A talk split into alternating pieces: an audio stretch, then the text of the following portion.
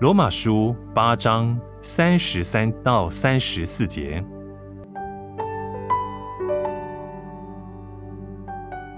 谁能控告神所拣选的人呢？有神称他们为义了。谁能定他们的罪呢？有基督耶稣已经死了。今天的经文。让我们看到神那何等荣耀的胜利。是的，有好些人想要控告神所拣选的人，虽然他们也能那样去做。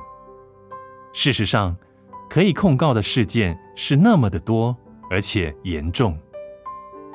当我们想到这种情况的时候，我们会感到羞愧又害怕。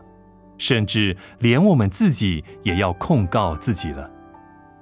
但是今天的经文提醒我们，胜利是属于我们的，一切的控告均都无效，因为审判官站在被告的一面，被告所犯的罪已经补赎，法官宣判他是无罪的了，一切控告都撤销了。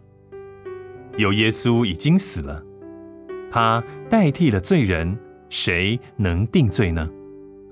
所有控告都由基督，我们这位代替者承担了。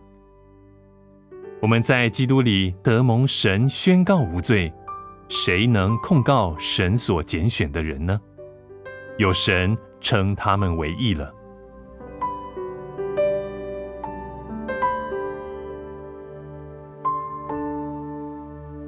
罗马书八章三十三到三十四节：谁能控告神所拣选的人呢？有神称他们为义了。谁能定他们的罪呢？有基督耶稣已经死了。